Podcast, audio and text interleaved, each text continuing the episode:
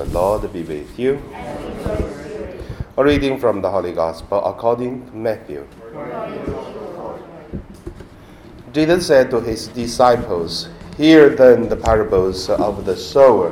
When anyone hears the word of the kingdom and does not under, understand it, the evil one comes and then snatches away what is sown in the heart. This is what was sown on the path. As for what was sown on rock, the rocky ground, this is the one who hears the word and immediately receives it with joy. Yet such a person has no, no root, but endures only for a while, and then trouble or persecution arises on account of the word, that the person immediately falls away.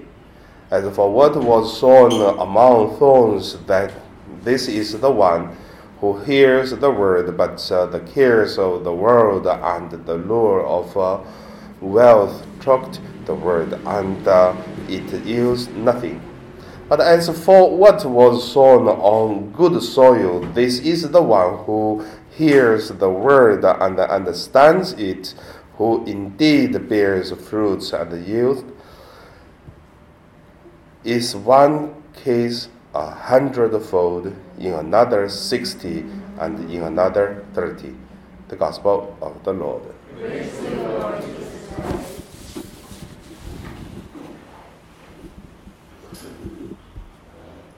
So, based on today's gospel, my meditation, I would like to name it uh, The Sowers and the Seeds. The first, let us look at uh, the parable, Sowers and the Seeds.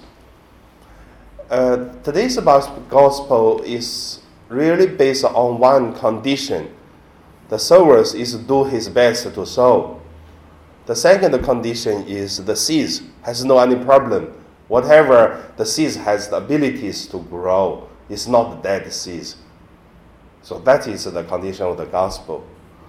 And also, Jesus using a very interesting image or parable to say the seeds in different conditions so that uh, uh, accordingly to grow or choked away or died.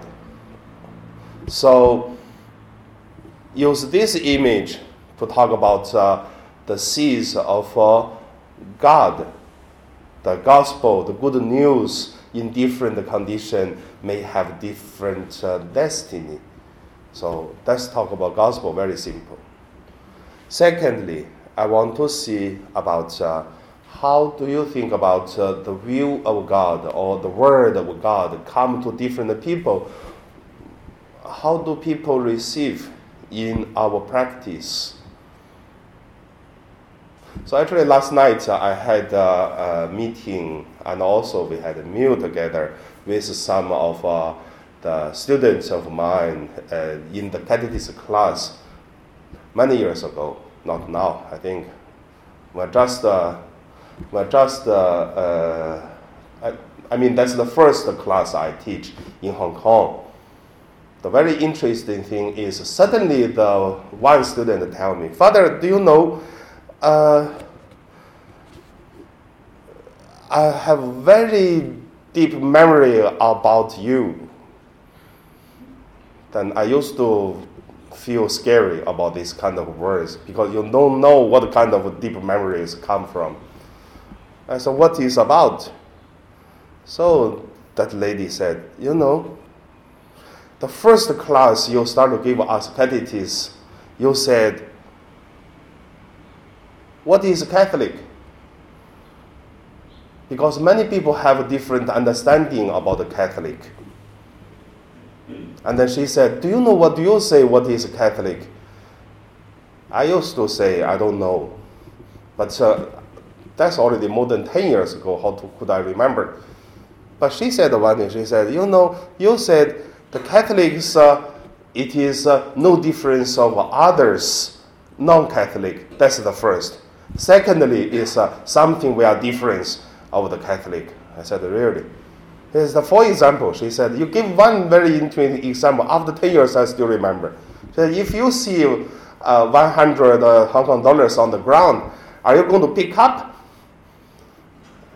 The answer in my heart, she said, no, Catholic don't pick up because you know Catholics look at you should not pick up. That's Catholic. But you said, why not? You So other did not see, only you see this uh, hundred. That's will of God. Why not to pick up? That's everyone does. But as a Catholic, how do you use the 100? So that is a Catholic view.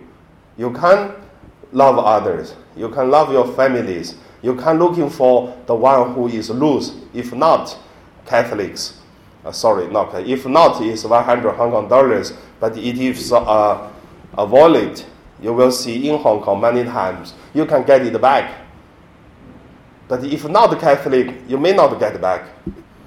Because when you re, uh, pick up one wallet and then you have to go to the police station or you have to look in a post uh, uh, box and then you put it in, it's really waste your energies.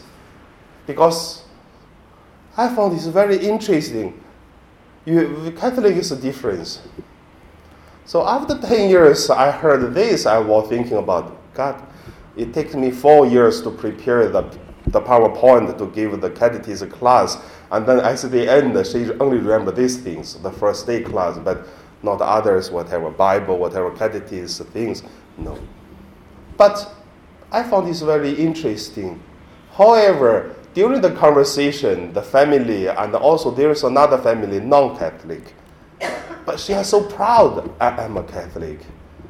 Then I found, you know, that is something we should uh, uh, reflect.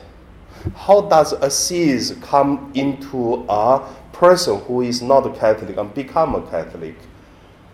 You really don't know how, because I don't know how did my PowerPoint, the, the, the things, uh, take me a long time, how many they remember like a seed.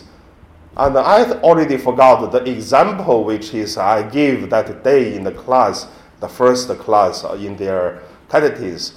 So, but they remember and they see it's really grow in different things.